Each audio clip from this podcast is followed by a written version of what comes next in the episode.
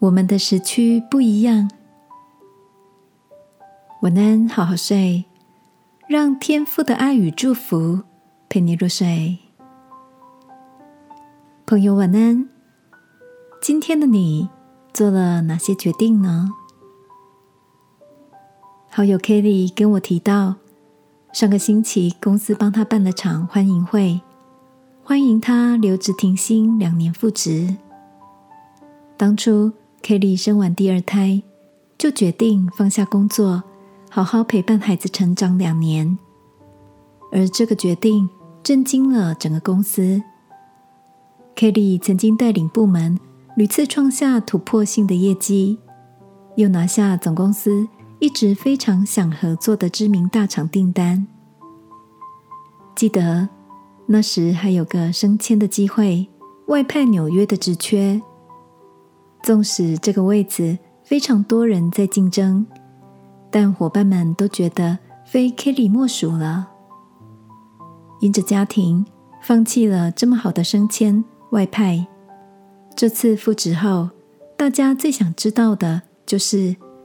这两年有没有因为全职妈妈的角色而后悔当初的选择？在大伙的好奇下，Kelly 慢慢的念了美国的一首诗给大家听，意思大概是这样的：纽约的时间比加州早三个小时，但加州的时间并没有变慢。有人二十五岁当上 CEO，却在五十岁去世。也有人五十岁才当上 CEO，然后活到九十岁。有的人结婚，有的人选择单身，有的人看似走在你前面，也有人看似走在你后面。每个人在自己的时区有自己的步程。你没有落后，也没有领先，在你的时区里，一切都会准时。亲爱的，不知道你是否也常在许多选择中迷惘或羡慕别人？也许我们不知道什么是最好的选择。